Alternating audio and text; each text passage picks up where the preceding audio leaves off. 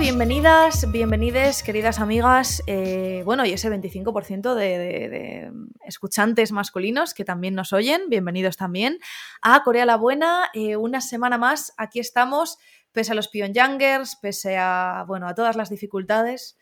Eh, pues una semana, una semana más aquí estamos. Yo soy Jenny Ranz y estoy acompañada por mi maravillosa compañera Noa Lee. Hola Noa, ¿cómo estás en esta semana?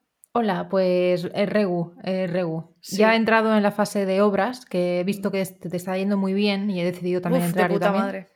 Así que sí, ya tengo la casa llena de papeles, de mm, voy pisando y a veces me doy cuenta que tengo algo de como de cinta aislante en el pie. Bueno, estas cosas pegadas. Mi casa ahora mismo es polvo, todo es polvo. Mis pobres gatas están tres gatas encerradas en un cuarto de cuatro metros cuadrados. Yo estoy bastante desesperada con el tema obras, la verdad. Em, Somos polvo y en polvo nos convertiremos. Sí, yo ahora desde luego soy polvo. Eh, pero también me echan unos polvazos. Así que no tengo. No, los obreros, ¿eh? No lo de los obreros, no los obreros. No, no, no.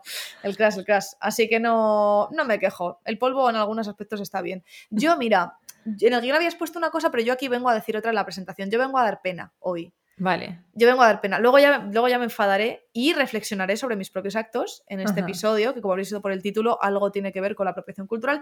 Yo vengo a dar pena, yo vengo a contar que no estoy muy bien, porque ya que en estos primeros 15 minutos hablamos de nuestra vaina siempre, Venga, yo vengo a dar un poco de pena. Eh, yo este mes, eh, como no bien sabe, casi no llego a pagar mi hipoteca este mes. Estoy en una situación un poquito compli. Yo me motivé de la vida y dije, yo dejo mi trabajo de oficina, yo dejo los proyectos mm, que me lleven más tiempo para dedicarnos a esto del podcast y no sé qué, y a Jenny no le ha ido muy bien la cosa. Entonces yo estoy ahora, entre que los clientes me, deben dinero y entre que la cosa pues no está muy bien, para esta creadora de contenido freelance, yo la cosa está mal. Así que bueno, desde aquí eh, voy a aprovechar este dar pena, que no me da ninguna vergüenza, eso sí que no me da pena mucha, pero vergüenza ninguna, ah, para deciros que tenemos un Patreon estupendo Em, y que nos escucháis cada episodio unas, unas 2.000, 3.000 personas. Hombre, si, tenéis un eurito por ahí, ese eurito, ¿sabes? Que se te queda en la chaqueta, que, que, que, que, se lo das a ese señor del metro que pide comida, eh, yo mira, yo soy esa señora del metro ahora mismo. Lo que pasa es que estoy en mi casa. Bueno, en mi casa no, estoy en casa de, de, Ni siquiera estás en tu casa. Ni siquiera estoy en mi casa. Yo corroboro lo de lo de Jen, yo he visto el extracto Sí, le he mandado una foto, le he mandado una captura de mi cuenta del banco y le he dicho, mira, esto es lo que me queda para pagar. así os lo voy a decir, ¿vale? Me quedan mil euros. Como esto no lo escucha mi madre, lo puedo contar, ¿vale? Porque si mi madre escuchara esto, le darían cinco ataques de ansiedad. Entonces, me quedan mil euros para acabar el mes. Mi hipoteca son 634 euros, eh, la comunidad son 75 y la tasa de autónomo son 300. Así que no me salen las cuentas. Em, y ya está. Y, esa es la movida. Así que Gente de Patreon. No, gente que ya está en Patreon está Ah, no, gente de Patreon, ole. Y gente que ole gracias. ole y gracias, ante todo. Y gente que no estáis en Patreon, hombre, yo la verdad es que no tengo ninguna vergüenza en pedir para este, para este proyecto. Así que si tenéis por ahí un urito roñoso que nos queráis donar, ni siquiera os pido los cinco, ¿eh? No os pido los cinco, que con eso podéis escuchar el podcast los viernes en lugar de los domingos. Yo solo os pido un urito que tengáis por ahí. Eh, para que esto pueda seguir adelante, eh, porque yo tampoco es que vaya a comer yo con esto, en realidad estoy pidiendo dinero, pero no vamos a comer de esto.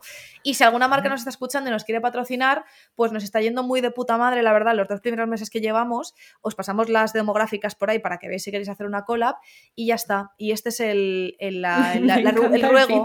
Es que ha empezado el episodio diciendo, yo aquí no he venido a jugar, he venido, he venido a darlo todo. He venido a darlo todo. Así que nada, después de esta breve, de este breve, cuña autopublicitaria, eh, ya vengo a decir que eso, que ya cambio de tema, corramos un estúpido velo. Eh, hoy hablamos de la apropiación cultural de la que probablemente hayamos sido culpables y, seamos muchas veces y no nos damos cuenta. Em, y de la que, pues bueno, eh, vamos a hablar de cómo nos apropiamos culturalmente de Corea, eh, cómo nos apropiamos culturalmente de, otras culturas y cómo Corea también hace bastante por este tema que se llama la apropiación cultural. Em, así que bueno, eh, no sé, primero reflexionamos sobre nuestros propios actos. Sí, sí ¿no? Eh, vamos a reflexionar. Eh, bueno, mientras que nuestras, nuestros oyentes y nuestras oyentes reflexionan sobre ese eurito. Sí. eso, eso, que, reflexionen. que mientras van reflexionando sobre ese eurito, em, yo quería preguntarte, y como que compartamos aquí un poco en confi, si alguna vez en tu, larga, en tu largo recorrido en medios, en redes, eh, te han acusado o has tenido algún problema de apropiación cultural. Pues fíjate que eh, yo ahora mirando atrás pienso, vaya tela qué vergüenza ajena. Ay, Dios mío, es que yo tenía una foto. No es, no es apropiación cultural, es straight up racismo. Eh, yo, antes de irme a Corea por primera vez. Voy a- es una mezcla, es una mezcla de el episodio de la, de la cirugía plástica, ¿vale? y, y, y racismo, nada apropiación cultural. Yo, eh, cuando me iba a ir a Corea, bueno, yo me di cuenta que si me estiraba este ojo, me hacía un lifting. Vale. No El tiene nada que ver. Sí, no tiene nada que ver con los ojos rasgados, ni con mierdas así, ni nada. O sea, de verdad que no tiene nada que ver. Y yo tengo una foto archivada en Instagram que ya no está publicada, Vale. en la que salía así apoyada, con el ojo estirado, así, eh, y diciendo no sé qué de que me iba a ir a Corea en un mes. Y yo hace poco, repasando, y yo qué sé, pues de estas cosas que perdemos el tiempo, mirando el feed, digo, pero ¿y esta foto? ¿Qué hago yo aquí estirándome el ojo diciendo? Y además hacía alusión a algo de los ojos coreanos, no sé qué, y es como, pero, qué, pero estás desubicadísima, ¿qué coño estás diciendo, chiquilla? Yo con 20, ¿qué? ¿Cuántos años tenía? Hace 6 años, pues 24 años, está un poquito desubicada, ¿no? Y así como estirándome el ojito y como, ay, tal, no sé qué. Entonces, eso es sim- si- simplemente un poco de racismo, silly racismo, vamos a decir. Sí, Sí, bueno, hay gente que lo sigue haciendo, ¿eh? Gente que Sí. sigue. No es lo mismo hacerlo con la intención de reírte de la gente, pero sí que hay gente que dice, ay, pues qué bien me queda el ojito así. Claro, no, lo mío era como yo me di cuenta que si me estiraba un poco el ojito, este aquí, este lado, que es mi lado menos mal, ¿ves? Que me, ven, vi- que me vean vídeo, pues me hacía el foxy eye, entonces a mí las oruguitas se me estiraban. Dije, ¡ah, qué mona! Pues ah, mira, los, los coreanos tal. Entonces, eso, nadie me dijo nada de eso, ¿eh? Nadie me dijo nada. Yo fui la, la- la que, la que después he revisado y he dicho, ¿qué estás haciendo con tu vida? Y, em, ¿y qué más? Em, y una vez me, me regalaron un vestido de una marca que era eh, como, no sé, no sé cómo se llama el vestido tradicional, como con el cuello así, más cuello cortito, cuello mao, típico vestido El tradicional chino. Es el kipao. Kipao, creo. ¿no? No se pronuncia ki o chi o shipao. Bueno, no sé yo lo digo kipao porque no tengo ni idea. La gente que nos escuche que Claro. hable chino dirá, no. que nos dice". disculpen, que Sí, sí. si alguien nos está escuchando, que nos diga cuál es la pronunciación correcta, intentaremos hacerlo mejor la próxima vez. Y alguna y hice un streaming con ese vestido, pero claro, yo ahí en moda ya no sé hasta qué punto, o sea, se, se- se difuminan un poquito los límites, no, no sé hasta qué punto, a lo mejor si ya te haces un moñito y te pones un palillo de comer chino pinchado en el Mm. moño y yo qué sé, y te intentas dibujar aquí una, un carácter chino que significa sopa de cerdo, pues igual ya no, mi ciela, pero si te pones un vestido de una marca que tal, porque es bonito y no sé qué. Claro, es que hay que, hay que diferenciar entre apreciación cultural ¿no? y apropiación cultural. Pero no, nunca me han, nunca me han echado nada en cara. eh, creo que va un poco también con, con si ves a un creador o alguien de internet que sabes cuáles son sus valores, a lo mejor, ¿eh? Y, y- y sabes que las cosas las hace con, con respeto, a lo mejor no, la gente no es tan crítica como pues si lo hace otra, se hace lo mismo otra persona, que también eso es un poquito de doble rasero, ¿no? Doble moral. Pero no, nunca me han, nunca me han echado mierda, la verdad. Cuando fui a Corea, eh, de hecho puedo subir las fotos, si eso a redes, si le interesa a alguien, mis fotos, con- bueno, creo que están por ahí, por Instagram. Me puse un, creo que hablé de esto en el episodio de- del turismo, de, de que se abrían otra vez las fronteras. Ah, por cierto, aprovecho para decir que si alguien ha ido ya, porque hace 25, hoy es 25 cuando grabamos esto, hace 25 Ah. días que, que se han abierto las fronteras, ¿no? Es verdad, es Entonces, si verdad. alguien ha ido, y sobre todo si alguien nos está escuchando, bueno, no creo que nadie nos escuche mientras está allí, estarán disfrutando de Corea, pero si os ha, si os ha servido el podcast o si habéis ido ya a Corea y nos estáis escuchando, que nos lo digan en comentarios, porfa, Es YouTube verdad. o de iBooks o en... Bueno, en Instagram no, no subimos muchas fotos, subimos esto... Bueno, en los comentarios de Reels, Sí, a lo mejor... que nos comenten, que nos claro. comenten, que nos digan Entonces, qué están haciendo, están haciendo, si se han encontrado alguna cámara, Eso, si han tenido alguna, alguna movida de Eso. las que contamos. Y nada, para Sí. terminar, pues eso, que conté que, que había un sitio donde te podías poner un hanbok, que te lo ponían unas señoras eh, mayores muy, unas imo muy majas, y era todo gratis. Y tengo mis fotitos ahí con el hanbok y insistieron en sentarme en una mesa con e- esas fotos no están subidas, con un tocado que le ponían a la reina como un tocado enorme, un moño gigante que me quedaba fatal. Tengo que subir esas Un fotos. que pelucón. ¿no? Es como un un pelucote horrible.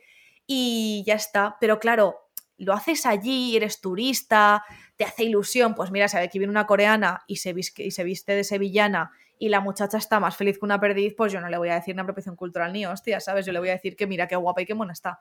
Pero no, nunca me han dicho nada. Pero es verdad que yo he tenido quizá menos, menos oportunidades porque he tenido menos contacto. Tú que has vivido allí y que has, bueno, y que, y que es tu, o sea, tu, tu, objeto de estudio principal como académica y tu trabajo en tu vida entera, ¿te ha pasado? ¿Te han dicho algo de apropiación cultural? ¿Te has tenido moviditas? Pues eh, yo creo que, claro, es lo, creo que es como un rito de iniciación un poco para todo el mundo que se dedica a Asia, eh, que en algún momento pase algo así. Es verdad que como yo entré en esto de Corea un poco más mayor y yo nunca fui muy otaku ni muy súper super friki de Corea ni nada, mm. Pues me pilló un poco como que pues nunca he hecho así ninguna cosa demasiado como muy loca, ¿no? En mis años mozos. Eh, pero sí que creo que eh, antes lo que has dicho de que distingan entre creadores, unos creadores y otros dependiendo de lo que hagan, creo que sí es importante porque si tú haces lo mismo que otra persona, por ejemplo, yo tengo mi nombre, eh, el nombre con el que me presento en redes y con el que también estoy aquí en el podcast, Noali. Ah, Obviamente yo no soy Noali, yo me llamo Ainhoa. yo tengo un apellido que es Urquía, que es del, País Vasco, o sea, no tiene nada que ver. Em, pero yo decidí ponerme Noali, bueno, antes era Objetivo Corea, para la gente que lleva un mm. tiempo conmigo. Primero porque quería ponerme algo más nominal, más nombre. Y, y siempre había usado ese nombre porque era el nombre que me había dado la gente en Corea porque ah. mi nombre en español es Ainhoa y cuando yo le decía que me llamaba Ainhoa, la gente entendía que me llamaba Inoa. Inoa. La ah. gente que sepa un poco de coreano, eh, I es un apellido coreano que luego se transcribe por Lee. Entonces la gente entendía, ah, te llamas Inoa, o sea, Noa Lee.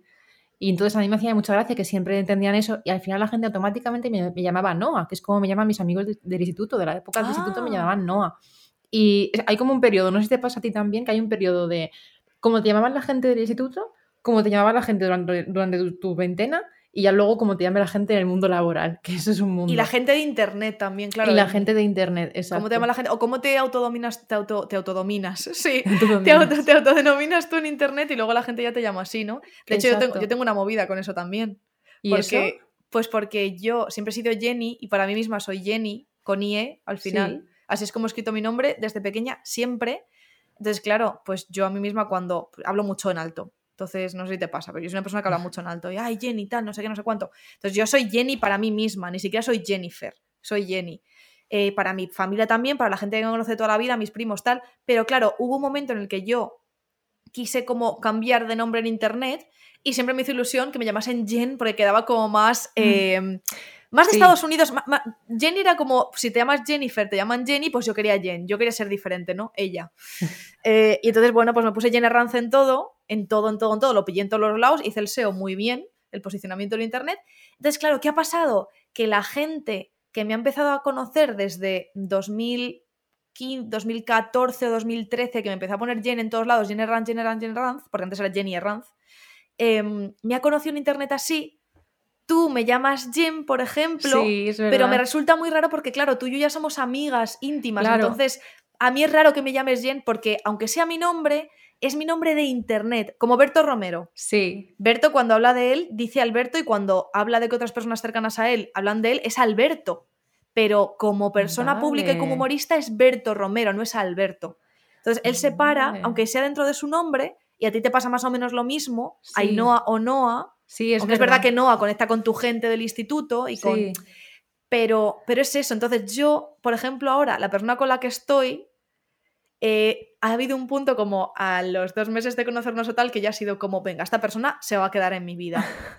ya no soy Jen para esta persona, porque para mí es una barrera, ¿no? El Jen es una barrera que hay ahí. Ahora le tengo que decir que porfa me llame Jenny. Entonces, claro, muchas veces me llama Jenny y es como, Jen, que soy para ti una extraña. Yo, Jenny, porfa, ay, es verdad, es que me cuesta. Ya a muchos amigos les he tenido que decir. A mí me cuesta un montón, porque yo también te conocí como Jen. De vez claro. Cuando me conociste dijiste, nada, esta tía no, no va a llegar a nada conmigo, o sea, que le llamo Jen. Pero luego en el guion te pongo Jenny. Sí, en el guion me pones Jenny. Sí, es verdad. que me hace mucha ilusión. Que lo escribo bien, ¿no? Sí, así, perfecto. Vale, vale. Me hace mucha De hecho, el primer día que lo vi me hizo mucha ilusión. Entonces, claro, a mí también me pasa eso, que es como, son nuestros nombres, pero los usamos de maneras diferentes con personas, con personas, es como para la administración pública, que una doctora me llame Jennifer, Jennifer Herranz, pues yo paso, ¿sabes? O tal, que una persona que no me conoce nada me llame Jennifer por la calle, o sea, yo voy a un evento, una gamer, yo lo que sea, y alguien me parece, dice, perdona Jennifer, le digo, ¿quién eres? O sea, saco, saco la navaja cute que tengo en forma de llave y le digo, perdona, disculpa, o me llama Jenny y es como, tú de que me conoces. Pues oye, ahora que estás contando este secreto, que es un secreto un poco como de tu intimidad, de tu, de tu círculo cercano, de tu Uri, sí, de eh, la gente a lo mejor va a decir, ah, pues yo la voy a llamar Jenny. Y va a empezar a llegarte la gente al directo diciendo, hola Jenny, ¿qué tal Jenny? Pues mira, me pare... pues eso no me importaría.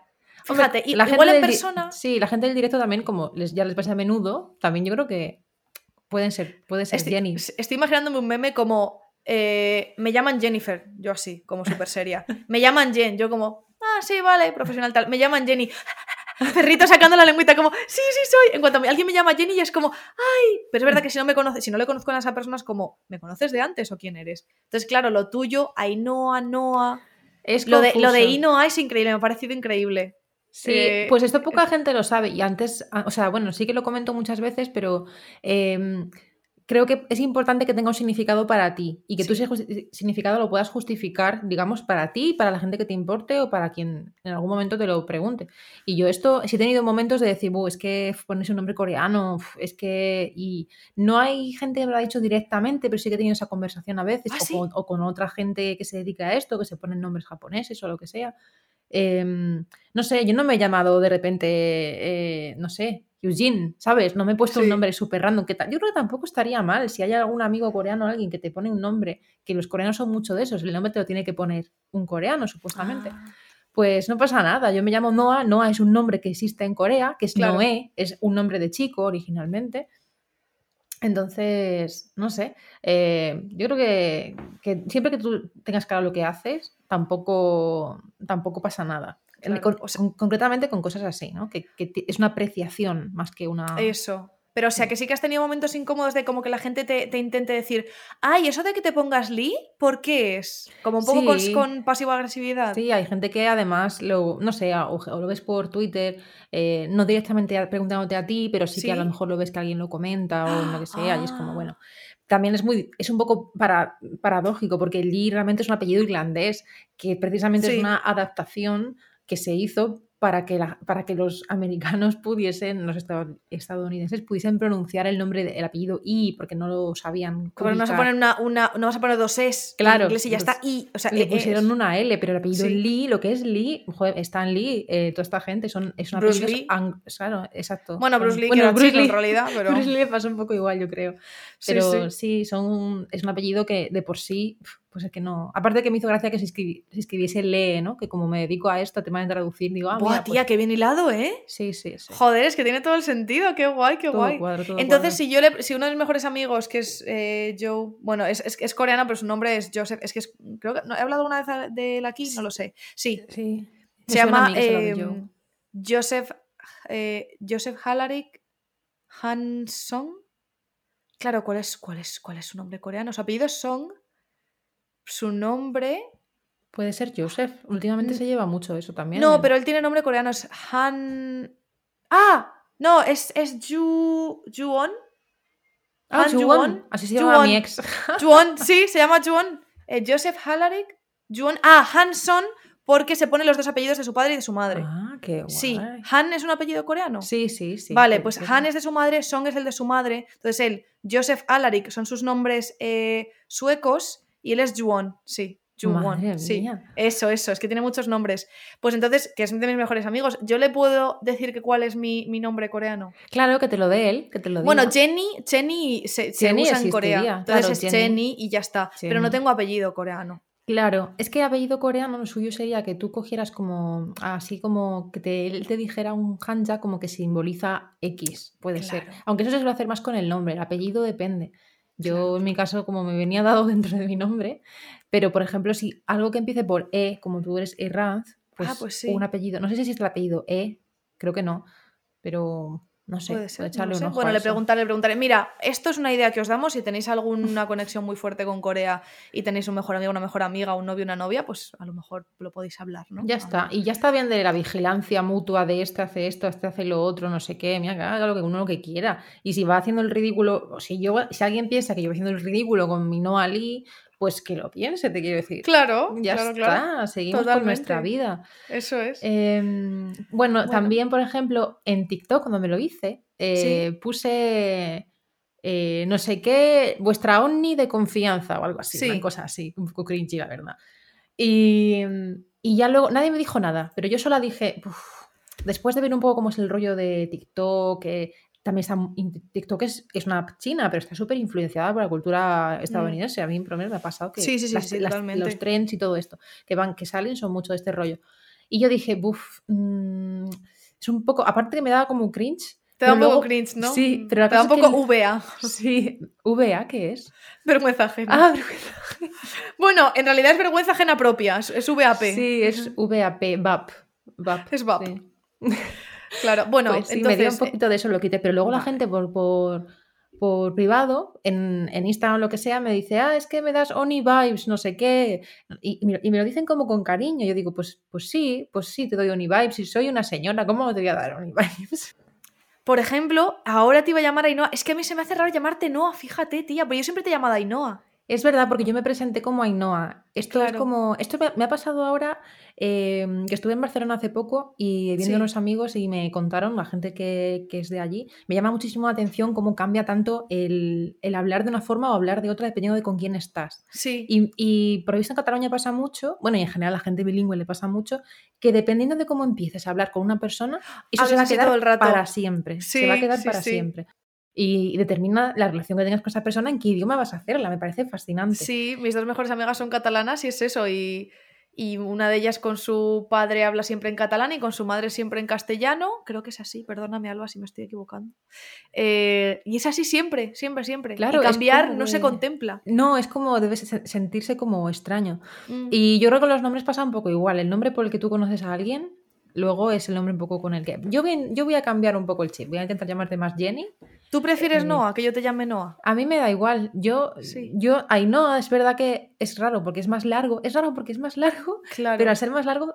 ¿Cómo te llama tu madre, por ejemplo? Me llame- mi madre me llama de todo menos por mi nombre. Ah, Pero mm, Ainhoa, Ainhoa. Mi madre me llama Ainhoa. Ah. A veces cuando me está gritando desde algún lado de la casa me llama Noa por, por ahorrarse el chillido. O sea, que claramente es Ah. un poco fluido. Hay gente de todo- todo, todo tipo en mi vida. Pero bueno, yo te voy a llamar más Jenny.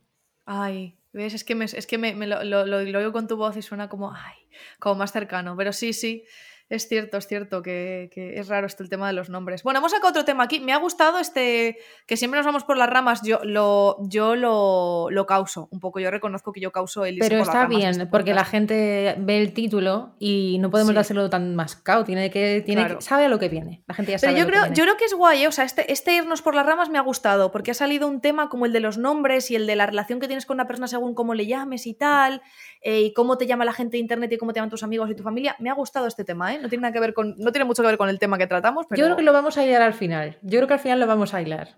sí, venga, sí. vale, pues quedaos que al final hacemos el cerramos el al final lo hilamos.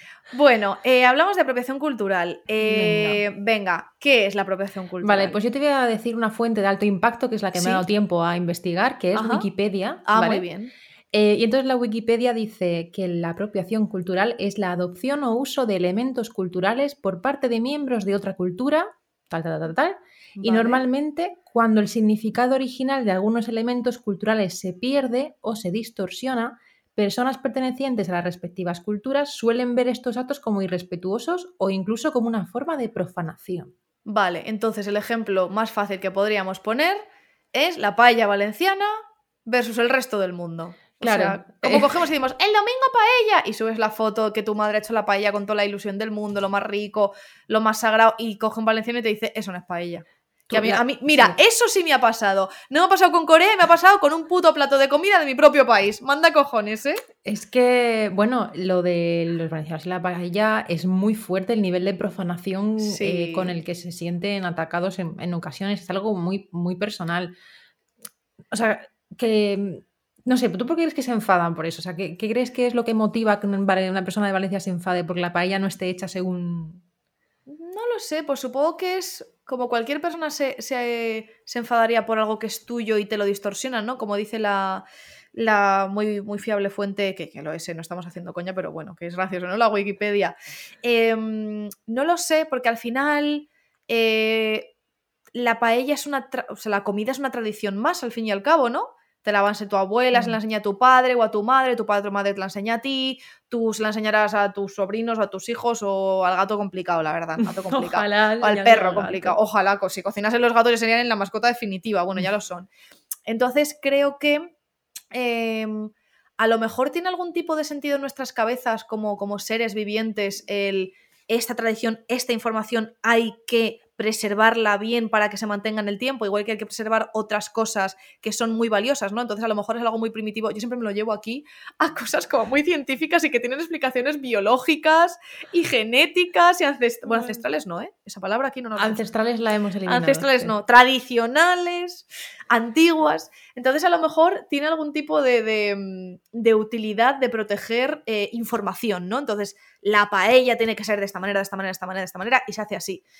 Y yo creo que ya ha llegado un punto en España, sobre todo en la culturita Internet España, que es un poco meme al final, Sí. ¿no? Sí, sí. Porque yo quiero, de verdad, o sea, nunca lo he buscado, pero quiero buscar cuál es la receta original de la paella, que yo creo que lleva su sofritito, su caldito cuidado, de... cuidado, cuidado, cuidado. Hombre, escúchame, un, sofriti- un sofritito tiene que llevar al principio la base con su aceite, ¿no? No, no tengo ni idea, yo tengo ni idea, no tengo ni idea, que nos cancelan los Espérate un momento, espérate un momento porque yo aquí hago investigación en directo.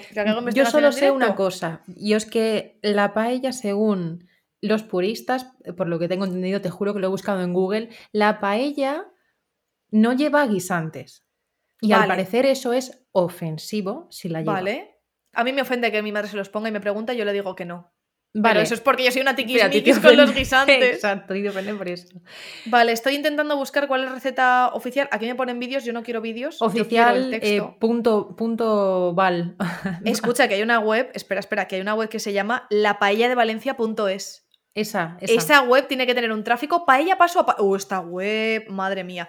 Mira, paso uno, el aceite. Vale. Pones aceite. Paso dos, el pollo. Tú echas el pollo. Escúchame, un sofritito antes. Aquí no lo de sofrito.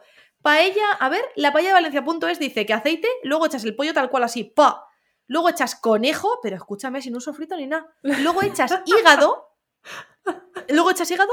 Luego echas unas, unas, unas eh, el garrofón, que es una especie de habas, que Dios me perdone si lo digo mal, bueno, los valencianos, y judía verde. Luego echas tomate, pero tomate, el sofrito lo haces ahora. No estoy de acuerdo, no estoy de acuerdo. echas tomate triturado, ¿vale? Luego echas pimentón a todo esto. Vale. Luego ya le echas agua. Y luego el arroz. Ay, no estoy de acuerdo con esto. Normalmente sofrito con el arrocito seco, ¿no? Hombre, escúchame. Eh, haces un sofritito con cebollita, con tal, con no sé qué, con el aceite. Luego echas la carne, ya las carnes que tú quieras echar, las verduritas, pero toma, yo no sabía que se le echaba tomate triturado a la Eh, sí, yo el tomate sí lo. yo- Es que. Mi madre eh, se le echa como muy picadito. Sí, algo he oído. Tengo, tengo ciertos. Ciertos Bueno, que aquí, lo estoy viendo ¿eh? en directo, mirad, la Oye, pues no paella de Valencia. punto- No tiene mala pinta, ¿eh? pero es verdad. Y mi madre aquí pone el agua. Pero escúchame. em, dice agua, no dice caldo de pescado. Pero escúchame con lo bueno que está con un caldito de pescado. De ahí de la, de la raspa del pescadito y, y la, y la. No estoy de acuerdo con esta Es página que, web. No sé, por favor, gente de Valencia, eh, del país Valencia, que Sí. nos confirme. eh, No estoy de nos acuerdo. confirme, nos confirme, porque, no sé, eh, yo creo que, que al final la, la paella es lo que tú creas que sea. Y eso lo siento mucho por la gente del origen, pero es que ya se ha, se, se ha diluido. Se ha diluido. Hay paellas pues de todo tipo. mm, Sí. Hay paellas de chocolate y si las vendieran Ah. en Corea habría paellas de, de topoki. Mm. Bueno, entrando ya en tema, entrando ya en tema con Corea. Que Sí. llevamos aquí 30 horas, rajan- 30 horas, no 30 minutos, rajando de otra, de otra movida. Eh, en Corea, en do- al menos en 2016, la cantidad de tiendas de churros que había Sí, y sí. lo ofendida que yo me sentí por esa mierda El, sea- churro relleno mojado en azúcar. en Sí. canela. Y canela. Pero unos, o sea, era una, o sea, era como si coges la forma del churrito, que también en España se, se llama Sí, churrito bueno. a las porras y a los churros tal. Lo siento mucho, pero el churrito para mí es de Madrid. El churrito es un lacito, tiene su forma de lacito, su forma de Bueno, eh, churrito. Jen, creo que aquí vamos a, a- Es como si yo de repente me convirtiera en valenciana y te diría, "Mm, no. Yo no estoy de acuerdo con tu teoría de churros. Pero- y, yo, y yo te diría que, efectivamente que sois una mamarracha y que me lo digan, que me lo digan en comentarios que estoy siendo una mamarracha. Mm, me acerco a vosotros para deciros que se escucha muy bien este micro, ¿eh? Es un micro muy. ASMR, sí, sí. Muy ASMR, sí, sí, sí. Eh, os voy a decir una cosa, si me queréis llamar mamarracha por esto que diciendo los churritos, me lo decís, pero yo me muero en esta colina, fusilada, atravesada por, mm, no lo sé, por un, por un estoque, por lo que sea, los churritos se hacen así, ¡uh! con forma de gotita de agua, los hace el churrerito y los va cortando, hace una así, pa, pa, pa, pa, los churritos, los churreros de Madrid, los buenos churreros, y las porras son una espiral gigante que se hace con la misma masa, pero se trabaja de otra manera, Ajá. y son lo gordo. Las, las porras son lo gordo. No sé, yo se lo llamo tejeringos. Pues, me pare- pues mira, eso te lo acepto, eso te lo acepto. Me- otro nombre, vale. Pero la gente que me dice churritos y ve una pedazo de porra, digo, eso no es un churro, mi ciela, eso es una porra. Y que me cojan los, los coreanos. A mí, eh, estoy de cachondeo, a mí me da igual que hagan lo que quieran. Que me cojan los coreanos y cojan como una especie de churro con la formita del churro, ¿sabes? Con sus aristitas ahí. Y lo hagan gigante y lo rellenen de crema, de crema. O sea, que lo rellenen todo de crema. Refritísimo, deep fried, pero, pero ya como lo Sí. rellenan de crema y luego lo vuelven a freír. Lo revuelven en azúcar y luego lo revuelven en canela. Y a las puntas lo tapan con chocolate y con crema y dicen que son authentical Spanish churros. Mira, es verdad, mm, se llaman churros, churros. te meto dos joyas ahora mismo. Eh, hostia, joya, hacía mucho que no escuchaba las joyas. Las joyas Y los ahora, lo mismo que te he dicho esto, te digo, haz lo que te dé la gana. A lo que te dé la gana, sinceramente. Pero yo lo vi y dije, ¿qué coño me estás contando? A mí lo que me hace todo esto es gracia. La verdad es que me hace mucha gracia. Pues eh, los hay que están buenos, ¿eh? Yo los he probado. yo los están comí, buenos. tengo una foto comiendo un churraco de estos, lo subiré también por ahí a las Están- redes. Y los hay rellenos de verde, a quien le guste. ¿De matcha? Sí, sí, sí. ¿Ves? Pues yo, pues mira, yo ahora te he dicho esto y me he puesto en plan mm, mamarracha españolita por hacer un poco el personaje y la payasa, pero yo, ¿lo quieres hacer? Pues Aldo, ¿que a la paella le quieres echar? Tía, pero es que hay cosas que no. O sea, a la... Oh, sí, yo qué sé, te iba a decir, a la paella le echas chorizo, qué puto asco. Pues si te gusta con chorizo, échale chorizo, ya está. Pues es que claro, yo también ahí sí que siento un poco a los valencianos diciendo, igual ya no es paella, ¿no? Porque entonces si no, pues eso, coges y le echas Nutella y, y yo qué sé, y te cagas encima y dices es paella. Pues hombre, pues ya no, pues ya no lo es. Cada cosa Bueno, esa nombre, ¿no? paella de mierda, pero una Paella de mierda, efectivamente. Pues es una paella de mierda, efectivamente. Pues eso. Efectivamente. Eso es a donde he querido yo llegar. Así Bueno, que hablando del tema este, para un poco concretar en lo que estamos, Ah. en lo que estamos hablando, para darle una teoría, existen dos, dos ideas contrapuestas. Por una parte Sí. está la idea de la preservación, de que cada cosa tiene que un poco estar clara dónde está y de dónde viene. Hmm. Y es el esencialismo. Y por otro lado está el tema de eso, que tú tengas un churrito que esté relleno, typical Spanish churrito, relleno de té verde o relleno de judías, relleno de lo que Ah. quieras. Y eso es como la, hibrida- la hibridación cultural, es decir, las culturas se mezclan, se influyen mutuamente. Y te digo una cosa, hay cosas que no se pueden cambiar, hay cosas que, que es imposible que la gente en una sociedad globalizada como vivimos no nos estemos copiando, reinventando Claro. y reutilizando continuamente todo lo que hace el de al lado y el de la otra parte del mundo. Pero el esencialismo cultural lo que defiende es que, mm, bueno, tiene, tiene mucho que ver con, con los nacionalismos, tiene mucho que ver con las Mm. ideas de que todo tiene que tener un compartimento estanco y que nada debe moverse entre ellas. Claro. También ese, el esencialismo viene de la idea del esencialismo biológico, de que tú naces de tal manera, tienes que quedar así y no puedes cambiar. Eso es peligroso, Sí, porque hay es. esencialismo racial, hay esencialismo de género, hay esencialismo de una serie de cosas que, que no. Pero con el esencialismo cultural parece que no, nos, no, no lo tenemos tan claro. Sabemos que el esencialismo, determinismo biológico de esto tiene que ser así, Sí. es un poco chunguillo, pero luego el tema de que no, es que la paella es de tal manera, no, es que no sé qué, tienen que ponérselo el kipao, que lo pronunciamos fatal, perdón, se lo tienen que poner solamente los chinos, vale, vale. Entiendo que si tú vas a Halloween y te disfrazas, Eso es. Ahí quería yo llegar. Efectivamente. eso está feo, ¿no? Las, Porque es un disfraz. claro, es que las no, es que no son disfraces, es que las, las Claro. etnias, las no, es que no son disfraces. O sea, yo creo que ya hemos llegado a un punto en el que superamos Creo que todavía hay, tanto en Estados Unidos, bueno, en España nos queda un camino, Uf. ahora con- bueno, en España nos queda mucho, pero creo que en Estados Unidos, por ejemplo, ya hay más conciencia de eh, no te puedes disfrazar de chino. Exacto. No te puedes disfrazar de chino, no te puedes disfrazar de negro, porque es una puta barbaridad. Em, No te Claro, puedes entonces- disfrazar de, de, pues como se llama en inglés, ¿no? Los nativos americanos, que es lo que se, no, normalmente se no, llaman no, no, indios. no, no. O sea, Mm. demasiado ya que llegamos ahí todos los blanquitos y a esta gente les desterramos, les quitamos su tierra y les masacramos, como para encima cagarte en sus ancestros literalmente y disfrazarte tú de indio. Con, plumas del, de, de, ¿sabes? Del bazar de la esquina. No, no hagas esto, por favor. O sea, Mm. Dice muy poco de ti. No, no te puedes disfrazar, no, no, no puedes hacer eso.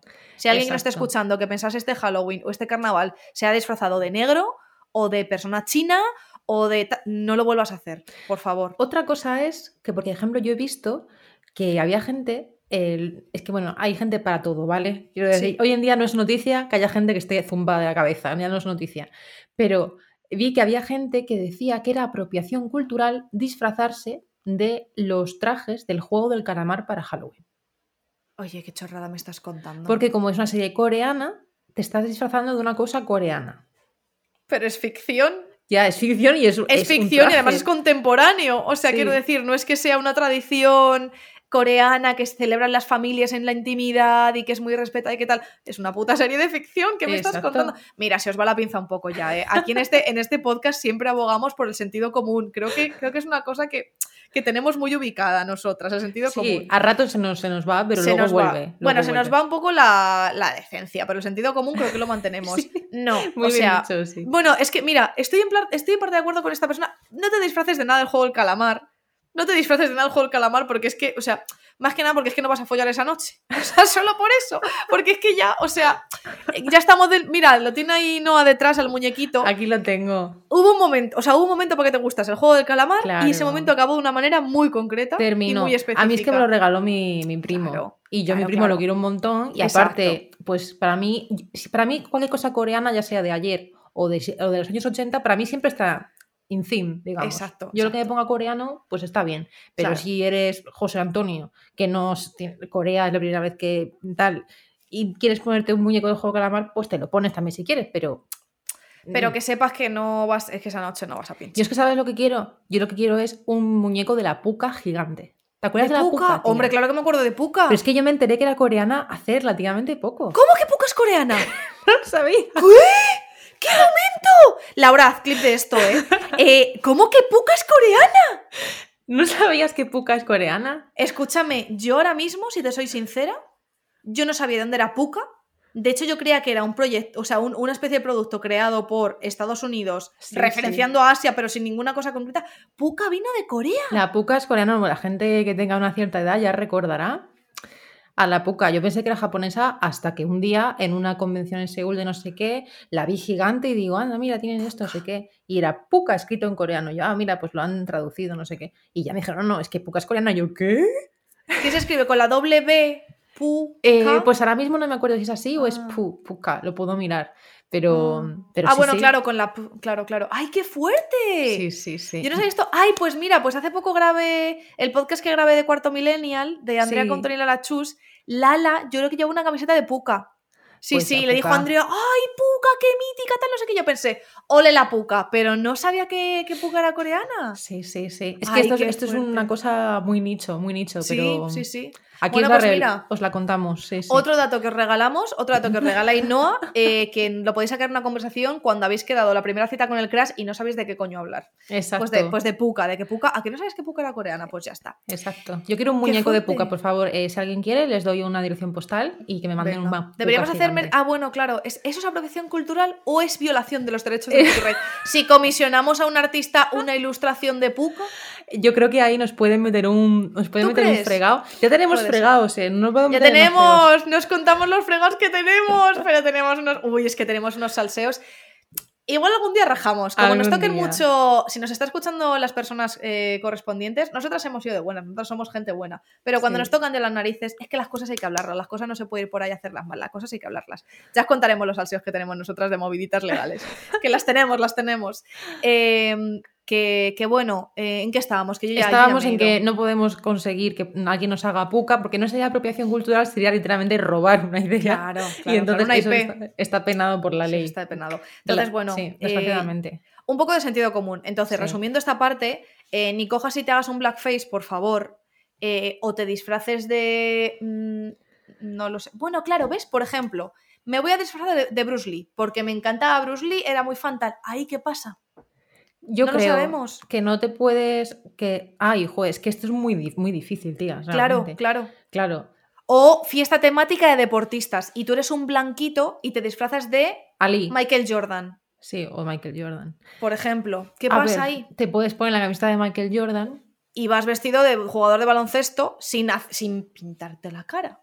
Claro, es que lo de pintarte la cara pf, lo veo complicado. ¿eh? No. Pero anda, quiero decir, pero Michael Jordan es una figura. Sigue vivo. No le ha pedido tum- no le ha pedido tumba al cuerpo, ¿no? no, creo que no me ha pedido tumba. Es que, no- Que luego la cagamos. matar a gente. Nos encanta Nos- matar no, a gente. y nos encanta hablar de gente como si no estuviera muerta y está muerta también. Entonces, No, Michael Jordan Michael creo que Jordan. sigue vivo. El que se murió es este, el pobre, este. em, ¿LeBron James? No, el Kobe Bryant, ¿no? Ah, sí. Este. Sí, sí, sí. sí, LeBron sí. James creo que sigue vivo. Este también. señor. Vale, bueno, que yo tampoco le quiero matar, ¿eh? Pues Michael Jordan, por ejemplo. eh, quien, no, quien, quien sea de los 90 no vio Space Jam 50.000 millones de Sí. trillones de veces. Eh, bueno, yo esa película me acuerdo que en el Carrefour de lado de mi casa tenía una zona como para dejar a los niños ahí y yo me iba ahí. Bueno, a mí no me tenía que dejar ninguna porque yo vivía al lado, pero yo me bajaba ahí. Y tenía Space Jam y yo me la veía una y otra vez y otra. Esa y Casper. Y me la veía Ah. 50.000 veces. Casper y, y Space Jam. Era la época de ver esas dos O sea, películas te gu- en bucle. A ti te gustaba como la fantasía ficción. O sea, fantasía no ficción. Mira, la realidad aumentada. Es que yo era una visionaria. Es que yo era una estabas- visionaria. ya estabas claro, yo, ya- yo ahí. ya estaba pensando en la realidad aumentada. Yo estaba pensando en el metaverso. Estaba creando. Entonces, Michael Jordan. Yo creo que todos los, los chavales y las chavalas que hemos crecido en los 90 y la gente en general, eh, en el imaginario colectivo, eh, es un tío muy guay, fue una figura del básquet, tal. Lo admiras. Te quieres disfrazar de Michael Jordan. ¿Puedes o no puedes? Bruce Lee, te encanta Bruce Lee, te encantan las artes marciales, te has visto toda su filmografía, era, era el puto amo, Bruce Lee, no sabemos los trapos sucios que tendría en casa, pero bueno, de cara a la galería, un tío muy guay. Y fiesta temática de, yo qué sé, de actores de los 80, por ejemplo, y tú te quieres disfrazar de Bruce Lee, pero tú no eres una persona china. Mm. Entonces, ¿qué pasa? ¿Puedes, no puedes? Me lo pregunto, ¿eh? porque yo tampoco lo Yo sé. no lo tengo claro. Yo, como yo lo haría, sería disfrazarme. Porque yo, por ejemplo, en un Halloween me quise disfrazar de la muerte coreana. Que Ah. está chulísima. O sea, ¿Qué es la muerte disfrazar- coreana? Pues como la parca, ¿Sí? pero en vez de la parca que tenemos con la hoz y todo esto, ¿Sí? es como. una- imagínate a una persona con un hanbok negro, ¡Oh! con las mangas en blanco y con la cara entera pintada de blanco, así súper mal rollero. Guau. Esa es como la parca coreana. eh, y está chulísima y vende- venden el traje pues como para ponértelo en Halloween y ese tipo de cosas. O sea, que no es como un traje tradicional que se usa en una ceremonia, sino que es como, una, como una, un elemento como mitológico.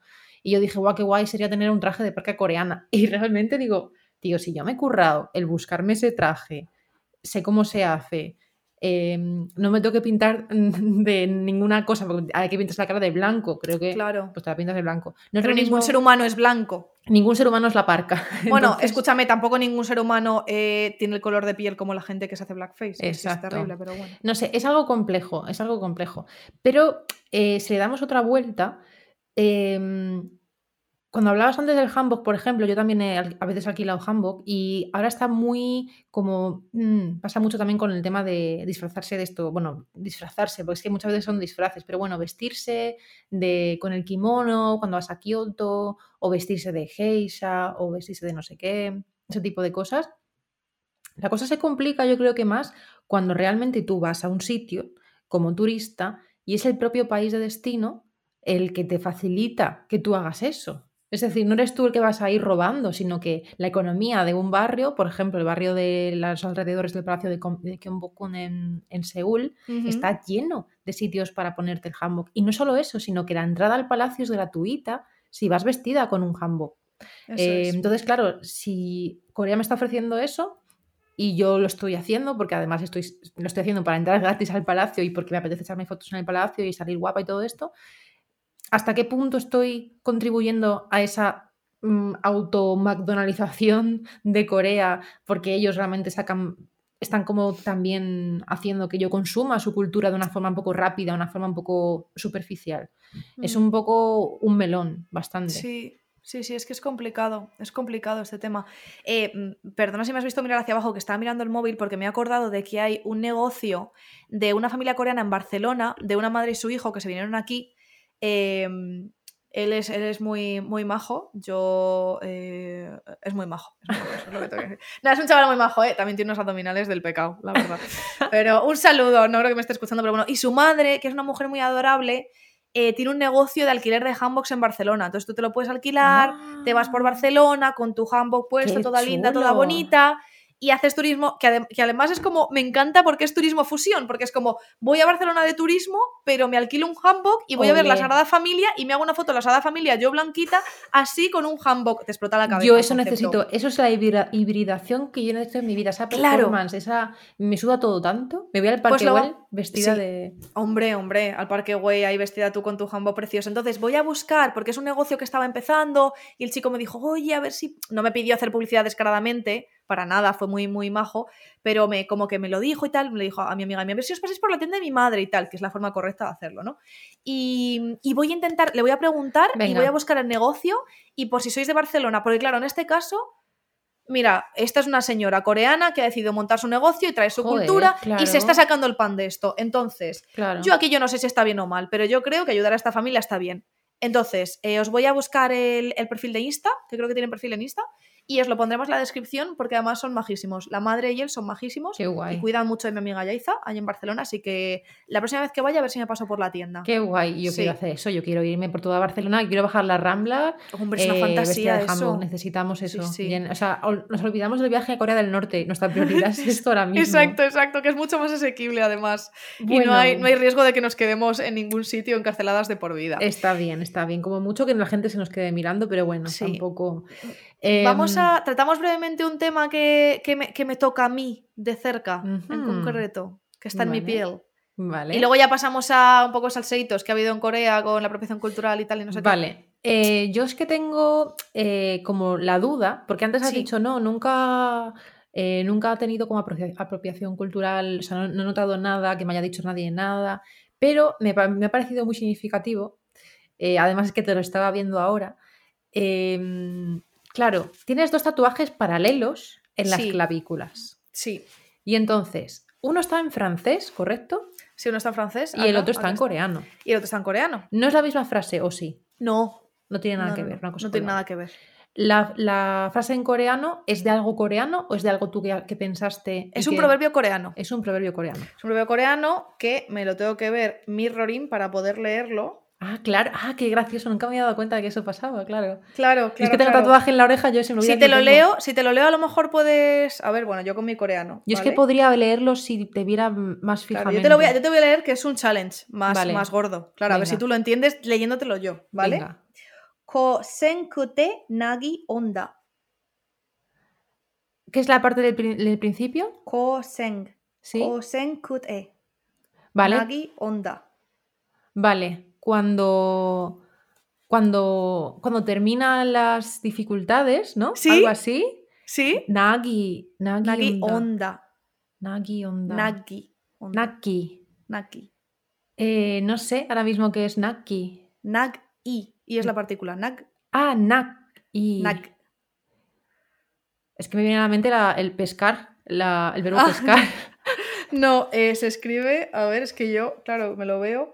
Sí, nag, N-A y la G, por así decirlo. Y luego la partícula I. Nag i onda. Bueno, es que es un proverbio, bueno, antiguo, no sé si es muy antiguo, pero es un proverbio coreano. ¿Vale? Cuando terminan las dificultades, ¿qué es lo que viene? Viene la algo. felicidad. La felicidad. La alegría, nag i, como la alegría, la, la recompensa. Ah, tía, pues no lo conocía. Sí, sí, sí.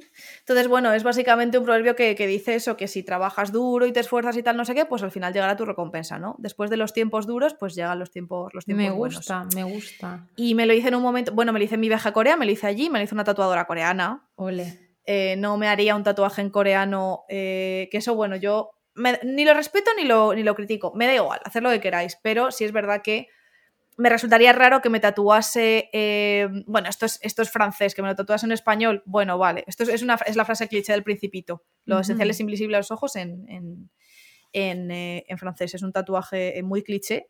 Pero, pero, pero es que me encanta el Principito, es que soy así, pues me encanta el Principito, resuena mucho como con, con millones de personas, ¿no? Es un libro Es muy bonito y es Sí. algo que, que es verdad. Y son emociones muy, muy universales y muy básicas, pero es, es, es cierto, es completamente cierto. Entonces, este Aquí tatuaje- reivindicamos lo básico en este. en Sí, este muchas podcast. veces sí. Y lo complejo también. Yo es que reivindico todo. reivindico Reivindicamos todo. todo. Todo, todo. Eh, reivindicamos todo, con lo cual nuestra reivindicación se queda en nada, pero bueno. Entonces, entonces, mi pregunta es: tú cuando enseñas esos dos tatuajes paralelos, ¿no? Que además Sí. son, podríamos decir, casi como gemelos mellizos, Mm. em, ¿tú notas que la gente reacciona distinto a uno que a otro? Mm, ah, buena pregunta. No lo sé.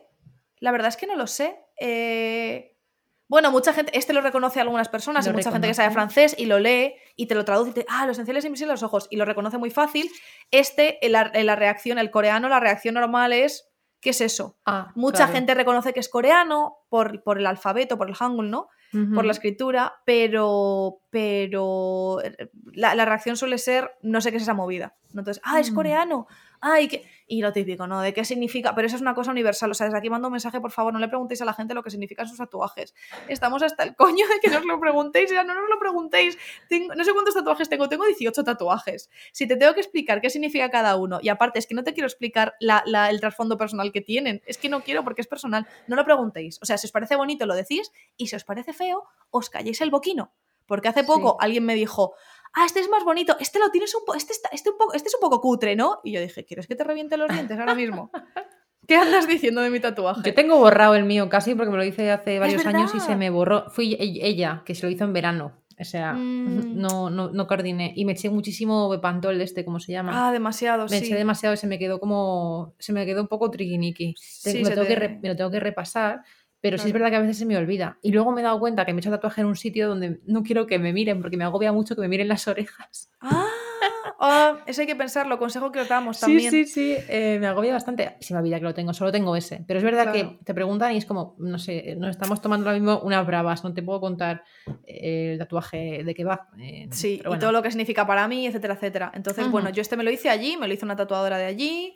Eh, y me lo hice pues en mi viaje que, que fueron, des- o sea, ese viaje lo hice como después de dos años de terapia, había habido un punto de inflexión en mi vida, o sea, tenía un significado para mí bastante fuerte y Corea en ese momento era una parte muy importante de mi vida, yo estaba estudiando coreano, mi mejor amigo barra crush era de allí, o sea, el viaje fue muy guay, hice el viaje sola, entonces, bueno, pues, pues era importante para mí. Y aquí pero estamos, eso- unos años después, hablando de Corea y Pues de tu tatuaje coreano. Efectivamente, Mm, aquí estamos. Sí, sí, sí, no lo había pensado yo cuando, cuando estabas haciendo el guion, yo no lo pensé, lo de meterlo del tatuaje. Pero claro, eso es un tema. Eh, vas a un tatuador de malasaña con unas, unos caracteres chinos que tú no tienes ni puta idea de lo que significan, que le has pedido que te lo traduzca el chino del bazar de, de- debajo de tu casa y el chino del bazar lo único que quiere es venderte esa patata, esas patatas rufles york queso y que te pires, sinceramente, y ver su novela china. Te ha dicho, sí, sí, significa fuerza y eres lo más guay del mundo, y significa sopa de cerdo agridulce, por ejemplo.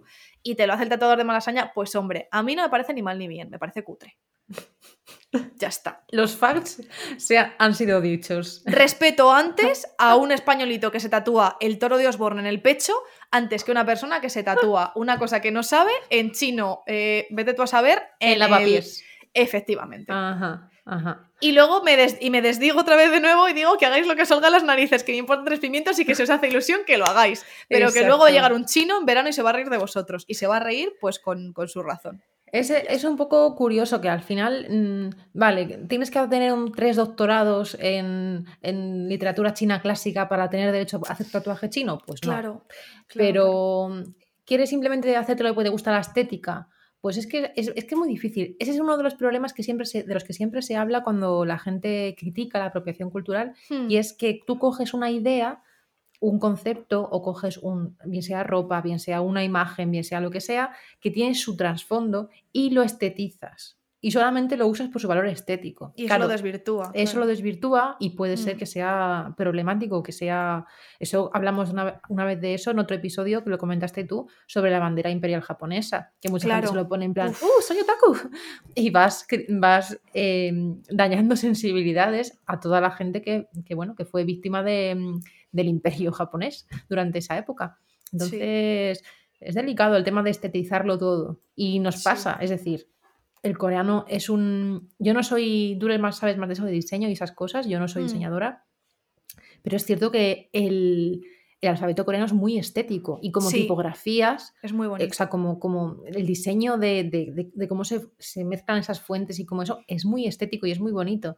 Y, y sí que me parece que tiene un valor estético que a lo mejor también lo tiene una frase en alemán, pero que esa frase en alemán está, está usando una estética que para mí no es tan especial. Y ahí está el eso. Estoy, estoy orientalizando, me gusta Mm. porque es exótico, me gusta porque tiene circulitos, a mí me gustan los circulitos. Es que no Claro. se sabe, tía. Hay que saber encontrar un punto intermedio. De hecho, me acabo de acordar de un filtro de realidad aumentada que está en mi perfil de Instagram, lo podéis ir a ver, que hice que el filtro se llama Deep Korean Message, sea, como un mensaje Sí, coreano muy profundo, y son unas letras doradas que se te ponen aquí a un lado de la cara, en dorado así muy bonito y tal, y lo que pone sopa de kimchi. Diga, ese filtro a mí me encantó. Además que fíjate que este filtro tú lo hiciste hace ya bastante tiempo. ¿eh? Fue Tres años, por lo menos. Es que tú tienes un recorrido. Este podcast tenía que suceder. Este podcast tenía que Sí, suceder. sí, sí, es verdad, es verdad, todos los caminos llevan a, a- a Corea la Buena. Eh, Sí. me, encanta, me encanta ese, me encanta la deconstrucción esa de... Es como esta gente que se tatuaba lo de sopa de pollo, ¿no? Supongo que esa fue Claro. tu inspiración. Sí, sí, exactamente, exactamente. Sí, porque había un filtro que era como así muy kawaii, unas letras japonesas, tal no sé qué, que lo había hecho pues, pues un random yankee. Yo dije, pues yo hago mi tatuaje coreano aquí, que es un poco criticando todo esto que estamos hablando. Sí. Básicamente, a Pepito que se hace eh, sopa de pollo agridulce en lavapiés, se lo pone ahí en el gemelo para que se le vea en verano porque le gusta Ella. cómo luce. Artista de realidad virtual, ¿eh? Ojo. Sí, sí, es que qué polifacética, qué polifacética. ¿verdad? Ya ves. Bueno, eh, para este ratito que nos quedan, estos Sí. 10 minutitos más o menos que nos quedan, ¿quieres que nos metamos? Porque la gente ha venido aquí a por el beef, ha venido a por el salseo y no, solo- no estamos delivering ahora mismo. Venga. ¿Quieres que hablemos de casos concretos en los que, o sea, nos hemos puesto a parir un poquito nosotros, eh, los, los blanquitos occidentales, sin entrar mucho en detalles, porque claro, es verdad que ya mezclamos lo que es apropiación cultural con racismo, Simplemente que por cierto, plain, straight up racism- racismo, porque eh, has puesto en el guion un ejemplo de no apropiación cultural, sino racismo, Sí, sí. eh, que es el caso del hormiguero, sí. eh, como no, o sea, que es una bola de mierda que sigue creciendo y creciendo. ¿Dónde no nos van a imitar nunca si algún día somos famosas? Al hormiguero. Yo no iba a ir igualmente. No voy. Sí. Desde No aquí, Pablo voy. Motos, eh, ya te digo yo que eres un sapo. O sea, que me pareces un sapo de persona.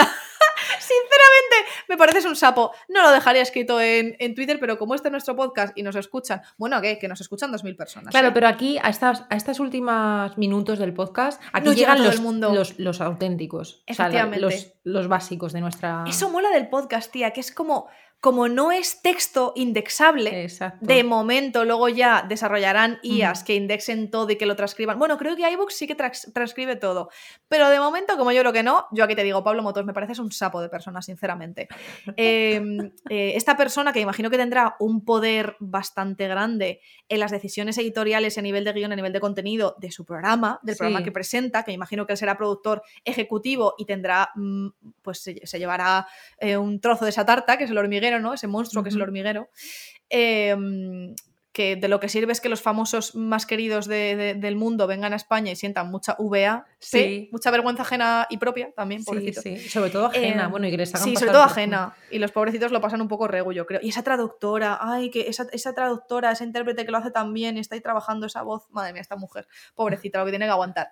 Pues hemos visto cosas recientes, creo que ha sido en el último año, ¿no? Esta, esta dinámica, por llamarlo de alguna manera, que hicieron de poner a tres, eh, tres hombres asiáticos eh, y la persona tenía que ver si, si el hombre era japonés, si era chino, si era tal. Con unas, creo que eran unas preguntas así como muy racistas, o sea, todo muy mal, todo muy mal, muy mal, muy mal. Que eso ya no es apropiación cultural, eso es. Bueno, eso es apropiarte de la etnia de una persona para hacer contenido en televisión. O sea, es una Eso cosa rara. es, eso es racismo. Es racismo, o sea, eso está claro, eso está sí. claro.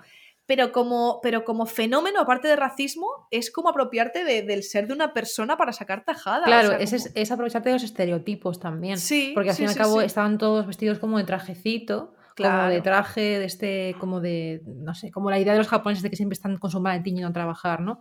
Y era como, ¿cuál de ellos es japonés? Y es como, bueno, tío, no sé. Eso es. Eh, en fin, bueno, Así cuéntame bueno. los salseos de Corea, que ya nos, Bueno. hemos, nos hemos dado un buen repaso a nosotras mismas, eso es Sí. importante, y a nuestro entorno. Cuéntame. hmm, Sí, no, yo la verdad que lo quiero dejar, lo quiero dejar como para el final y hacerlo brevemente, porque yo creo que te- los blanquitos tenemos mucho más que analizar eh, que los que quizá, bueno, igual no lo sé, o sea, tenemos más culpa los blanquitos que yo creo que sí, yo creo que sí, hemos colonizado mucho, hemos, hemos, hemos matado a mucha gente, hemos cometido muchos genocidios, ¿no? Los pobres coreanos que están ahí en su península, que, que no se han metido con nadie, yo creo que históricamente mucho, ¿no? Muy poquito, muy poquito. poquito. Con Vietnam, los vietnamitas estarán un poco Sí, cabreados. los pobres vietnamitas no están muy contentos con los coreanos, pero, pero poco más.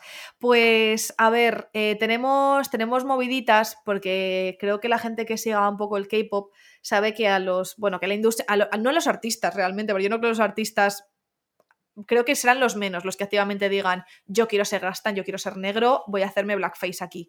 Eh, pero sí que es verdad que yo siempre he apreciado, que no lo he analizado mucho hasta ahora, siempre he apreciado cierta, que por supuesto es admiración por supuesto, yo creo que esa admiración del K-pop hacia, eh, pues yo qué sé, pues hacia la industria del, del rap, se dice rap, ¿no? sí, como hip hop, ¿no? Del hip hop, sí, el rap es español, ¿no? Alguien que me estará escuchando ahora se estará tirando los pelos. Sí, del hip hop. En, el hip hop es como también la estética, yo creo, más allá del. Y que, tiene distintas cosas. Alguien se ha asomado a la puerta para echarme una mirada un poco. vale, uh. bueno. Eh, si alguien, alguien, que está, alguien está por aquí que le gusta mucho el rap.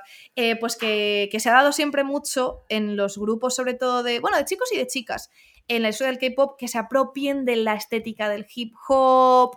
Eh, y no solo de la estética ya, sino que ha habido escándalos hasta el punto de que algunos grupos han hecho blackface. Y es verdad que hay, hay, algunas, no lo he visto tanto en chicos como en chicas, lo he visto más en chicas, que hay algunas cantantes que yo no sé hasta qué punto se han pasado con los rayos uva, pero también luego cogen y se hacen trencitas, que es como, que eso es otro, eso es otro melón a abrir. Las blanquitas que nos hacemos trencitas en el pelo, que nuestro pelo es súper fácil de domar y las trenzas se hacen por un motivo práctico. Eh, o sea, las, chicas negras se lo hacen por un motivo práctico, tiene una tradición, igual que las rastas, ¿no? Sí. Gente blanca haciéndonos rastas, que es como de nuevo, haz lo que te dé la gana, que no estás haciendo daño a nadie, pero es un poco, eh, un poco cringy, no sé. Entonces, bueno, eh, por ejemplo, Mamamoo tuvo una movida en un videoclip porque hizo un tema, sin entrar mucho en detalles, porque yo a Mamamoo la verdad es que las amo, me parecen, me parecen unas putas amas, la verdad. Pero hubo una movidita de blackface. Eh, luego, por ejemplo, G-Dragon en Instagram y en un vídeo en dos ocasiones eh, una en un homenaje a Trayvon, Trayvon Martin, no sé quién es, Trayvon Martin, no sé si estoy pronunciándolo bien, en 2012, eh, un adolescente negro eh, desarmado que fue asesinado a tiros ese año, hizo como una especie de, supongo que quiso hacer un... Sí, un tributo, un homenaje. Un tributo, sí. Em, bueno, como que se vistió de persona negra, básicamente. e hizo pues blackface. Hizo blackface. Mm. Entonces, eso no está bien. Y luego hay idols em, que muchas veces han mencionado que su, que su inglés es un inglés negro. Sí. O sea, como que hablan inglés negro y que ellos se sienten muy conectados con esa parte. Por ejemplo, Namjoon de BTS dijo que su talento especial, sabes que los, que los idols tienen mucho esto de ¿cuál es tu talento? Yo sé, yo sé hablar con voz de bebé, yo sé imitar a un perro, yo sé. Eh, con un 6 y un 4 la cara de tu retrato, ¿sabes? Hacen estas movidas en los programas de variedades. Entonces una vez dijo que su talento especial era hablar Black English, que es como, no, es que tú no, o sea, tú no puedes coger, o sea, yo entiendo que él haya aprendido a hablar inglés, lo he mencionado alguna vez con Friends, por ejemplo, o que haya visto entrevistas de artistas que él admira del hip hop y entonces coja más eh, ese tipo de acento, ¿no? Pero claro, él dijo que su talento especial como, mira, tengo un superpoder que es hablar inglés como los negros, ¿no? es como, ¡ay! ¿Qué has dicho ahí? Luego Wendy de Red Velvet, que por cierto, que habrá sido ese grupo, no lo sé, hay que investigar. Ahí seguirá, yo era ahí muy seguirá, me imagino. Mm. Eh, dijo que su talento especial era hablar como un negro eh, y que también llamó a los negros gángsteres. Entonces, bueno, pero yo todas estas cosas, por ejemplo, creo que son más de una desconexión y, esto que hemos dicho antes de apropiación cultural o, o racismo silly un poco, ¿no? Que no es por quitarle, no es por quitarle para nada la importancia que tiene, pero es como, hmm. no creo que la hayan hecho con maldad. Em, yo creo, bueno, me he leído un artículo que me pasaste. Jen me pasó un artículo súper, súper profundo. Y un paper también le pasé. Ese paper, ese paper. ah, es ese paper, vale. Ese mismo, sí. Sí, me pasaste un artículo como de prensa, ¿no? Y luego el paper. Pues me he leído el paper. Me he leído. Y es de la autora Chuyon Oh, de la Universidad de San Diego, que lo publicó en Cambridge University Press. Em, y bueno, me ha encantado porque este artículo yo no lo conocía, pero la autora sí, porque yo ya la había leído antes ¡Ah! y es una señora fantástica. Es una señora coreana, no sé si es coreana o coreana americana, que eh, da clase en Estados Unidos. Y este artículo que me pasaste, y ya para justo dar la explicación que le da a ella lo que acabamos de hablar, y con esto eh, que la gente se quede pensándolo. Ella defiende justo lo contrario. Ella no, no cree que esto sea apropiación cultural. Y ella es coreana, y americana, digamos, ella trabaja en Estados Unidos. Ella dice que los estadounidenses perciben como apropiación o parodia de los afroamericanos en el K-pop, lo que ellos, ellos interpretan como eso. Para ella es una expresión de la hibridación cultural, que es la que hemos hablado antes, de la Corea contemporánea. Y, e, e mm. incluso lo liga a la nueva Asianness, como la nueva asianidad. Es decir, los asiáticos trascendiendo sus propias limitaciones estéticas como influencia o como resultado de la influencia de Estados Unidos y del hip hop en concreto que pega muchísimo en Corea. La Sí, gente que hay sí. mucha gente en, España que es fan del, del K-hip hop y todo este y todo el movimiento y Show Me the Money, ese programa que súper épico y un montón de cosas. En Corea son muy fans del, del hip hop y esta señora dice eso, que me ha parecido un artículo súper interesante. Eh, recomiendo todo lo que esta señora, la señora Chuyon O, de la Universidad de San Diego, Bueno, lo podemos dejar, ¿no? También en descripción, por si le Sí, quieren sí, echar un ojo. Está en inglés, pero. Sí, sí, pero que es Pero una bueno. Y tiene unos artículos esta señora que es que los recomendaría a todos. Tiene un artículo sobre el privilegio de los bloggers y los influencers blancos en Corea del Sur, Bueno, que eso hablaremos yo también de que esta se lo vamos a recuperar lo pronto, me parece a mí. Sí, lo que Así pasa es que, ese episodio va a ser un poco más durillo. Ese episodio, ahí vamos a ponerlos la- el gorrito de investigadoras Exacto. Eh, Nos poco- pondremos el gorrito de Ash de Pokémon. de As de Pokémon, sí, y saldremos a cazar. Bueno, es que ese. Esperad con ganas ese episodio porque ahí van a salir cositas serias. Ahí vamos a, a ser un poco menos mamarrachas. Sí. En ese episodio. Lo íbamos a intentar. Lo vamos a intentar, sí, Sí, luego a mí se me va a ir la pinza completamente. Bueno, por, por terminar ya un poquito con salseos, eh, por ejemplo, una miembro del grupo Twice eh, hizo lo que comentamos antes, ¿no? Que, que en Halloween se vestió como una nativa americana. Ay, eh, y entonces dijo que era la India Jihyo. Y Mm. está un poco, está un poco regu, ¿no? Y luego ya hay cosas más rebuscadas en este artículo, que por ejemplo decía que la canción de Blackpink en, en Bumbaya sí que es verdad que hacen un grito, como un grito eh, tradicional indio, ¿no? De los nativos americanos, sí, que eso ya es más rebuscado, es como, vale, tienes razón, pero igual eso es, yo qué sé. sí, sí, sí. Al final en, la- en, la- en el, en el arte yo creo que sí que puedes permitirte coger un poquito de aquí y de allá si es una cosa puntual, ¿no? Sí. Lo vería más como un sampleo, ¿no? Pero claro, como es de un pueblo como, pues no sé, masacrado, igual es un poquito más delicado, pero creo que eso es un poquito más ir ya al como buscar la, la aguja el al detalle, al detalle. Sí, sí, sí. Son temas para reflexionar, desde luego. Sí, y luego, bueno, se comenta mucho en el artículo este que, que os, citamos también si os interesa, eh, el tema eso de las rastas, de las trenzas, lo que he mencionado yo, ¿no? Que para las personas negras tiene una utilidad práctica y es una tradición y tiene un sentido cultural, eh, y para los blanquitos o las personas asiáticas que tienen el pelo como una tabla, la mayoría, eh, bueno, también hay personas asiáticas que tienen el pelo un poco rizado, Sí. pero, pero bueno, por lo general, pues te haces una coleta y vas tirando, ¿no? Entonces, pues bueno, es un poquito raro. Que yo soy la primera que mi madre me hacía trencitas de pequeña porque me dio por. Pero eran otras épocas. Sí, los no 2000 estaban- fueron muy Eran, duros. eran los 2000, sí, fueron duros los 2000, la verdad que sí. si lo hacía Cristina Aguilera, yo también lo quería, me hiciera, lo siento. Yo quería mechas y trencitas en el pelo. No todo el pelo, pero alguna trencita por ahí.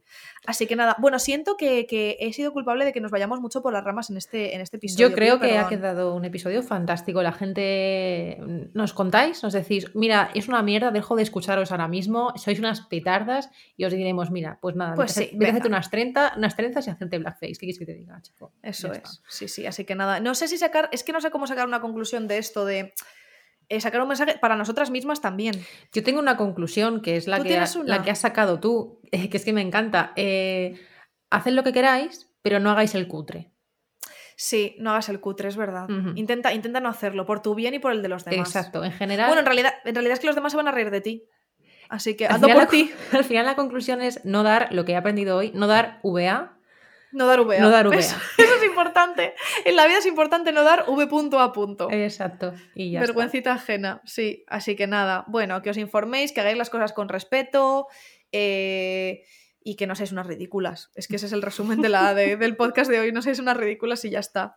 Eh, ¿quieres, ¿Quieres proceder con los agradecimientos, como es Pues sí, tradición? eh, yo quiero agradecer principalmente a Razer, que bueno, Sí. yo hoy voy full Yo no estoy ahora con Razer grabando porque estoy fuera de Tú casa. no eh, estás, pero yo sí, yo sí tengo mucho que agradecer. Tengo aquí el micrófono, por el que nos, está- nos estáis oyendo, bueno, me estáis oyendo a mí hoy, Sí, la cámara y todas las cositas. No tengo hoy los cascos, los tengo por aquí, me los pongo mucho con musiquita cuando estoy Sí. trabajando con el rollo este binaural este que me, me- me encanta, me encanta para trabajar.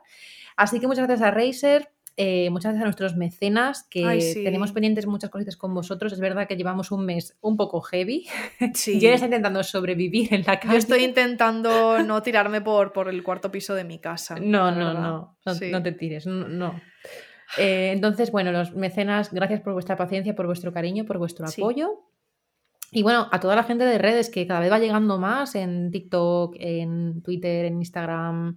En los comentarios de YouTube, en los, comentarios, de, YouTube, iBooks. Los comentarios de iBooks, todo. Intentamos ir respondiendo, nos hace mucha ilusión. Lo leemos casi todas las dos y nos mandamos muchos WhatsApp de mira esto, qué bonito lo que nos ha dicho, no sé qué. Mira ¡Ay, qué nos tal". dijo esta persona el otro día! Que eso es muy importante. El mensaje que me mandaste ayer. Ah, sí, una, una chica de, en Instagram que me mandó que le hizo mucha ilusión que, que tuviéramos los reels con subtítulos porque ella tiene una discapacidad auditiva Eso. y que mm, queremos intentar eso, que, que el vídeo, eh, que estamos en vídeo, el hecho de que Estamos en vídeo. le ha ayudado a que pueda leernos los labios. Perdónanos si no estás viendo, Ay, es verdad, perdón por no vocalizar bien, lo siento. si no vocalizamos, pero eh, nos puede leer los labios y nos puede ver y, y leer.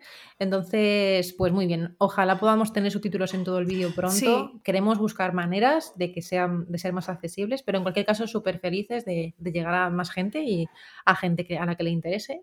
de- de to- en todas es. las mm, versiones posibles. Así de que hecho, muchas yo. gracias. Eso, muchas gracias, perdona, que te he cortado. Yo- a mí me interesa mucho, cuando mi vida deje de ser un caos, quiero aprender eh, lengua de signos. Qué chulo. Quiero empezar a aprender lengua de signos. Entonces, no sé si a lo mejor algún día, si esto sigue con los años, estaré yo aquí eh, haciendo de intérprete en lengua de signos, quizás. Eso, mira, eso me parecería. Ya yo Sería me podría una morir después de fantasía eso. que tú luego hicieras como la transcripción de lo que fuera y tenerte ahí en pequeñito con un moño en tu casa como dos días después haciendo la transcripción. En No, no, no, en directo, en directo. O sea, yo estoy signando mientras estoy hablando yo y cuando estés hablando tú, Laura, que es nuestra editora fantástica, me pone en chiquitito ahí y yo te sigo traduciendo. Buah, sería una fantasía eso. Sería una fantasía. Bueno, esto, esto sería como un sueño que tengo yo, ¿vale? Eh, porque el tema de la accesibilidad es un tema que a mí eh, me toca de cerca y me parece muy importante. Me parece muy importante y creo que todo tendría que estar eh, accesible a personas con todo tipo de, de, mm, No discapacidades, hay otro término más correcto para decirlo. Sí, eh, como Con diversidad. diversidad, diversidad funcional, ¿puede ser? Diversidad Sí. funcional. Eso es, eh, porque no tienen menos capacidades, ni, ni, ni Sí. valen más, ni menos. Yo antes he dicho tampoco. discapacidad auditiva y lo he Pero es dicho. correcto, yo creo, discapacidad ella, se, auditiva. ella se autodenominó así. Yo lo usa- he usado Sí. porque no- yo no sé cómo se diría. creo que cada persona como se quiera definir.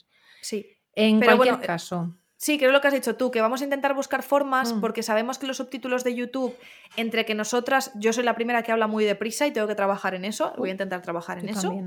Ay, no, tú, hablas, tú hablas bastante mejor, tú tienes una dicción bastante mejor. No, no, no, no. Tú locutas mucho mejor. Pero bueno, no vamos a estar aquí. Luego esto hacemos en privado. No nos vamos a chupar las conchitas ahora, ¿vale? No vamos a chupar las conchitas. Resumen, vamos a intentar encontrar formas de eh, poner subtítulos que sean mejores que los subtítulos que tiene por defecto YouTube, porque manda narices que YouTube sea de Google y tiene unos subtítulos un poco mierder, vamos a decirlo. Sí. Así que vamos a encontrar formas para que sea el podcast más accesible y podamos llegar a, todo el- a todas las personas que les interesen nuestras mamarracherías y la información que aquí damos. Y ya está, que gracias a Ainhoa, eh, gracias. Gracias a ti siempre. He quitado el micrófono un momento mientras me dabas las gracias porque estaba llamando por teléfono a mi madre, no sé quién. Ah, bueno, pues nada, pues que nos vamos ya, Nos vamos ya, pero volveremos. pero volveremos. Eh, no sé si iba a decir más fuertes, pero yo no lo sé. Yo estoy en un límite mental que yo ya no sé si voy a llegar más fuerte. Cuando se acaban las dificultades viene la felicidad, Jen. Efectivamente, cuando se acaben las obras vendrá mi, mi resurgimiento. Muy Bueno, bien. Que muchas gracias, que, que nos podéis seguir en todas las redes eh, y, y nos dais corazón, bueno, no, que se dan dos corazoncitos, pulgar arriba de todo. Ese eurito que os he dicho antes, si lo tenéis por ahí en la cartera, lo metéis en el banco, lo paséis a la cuenta de PayPal y aunque sea os, os- nos dais de mecenas un mes, por favor.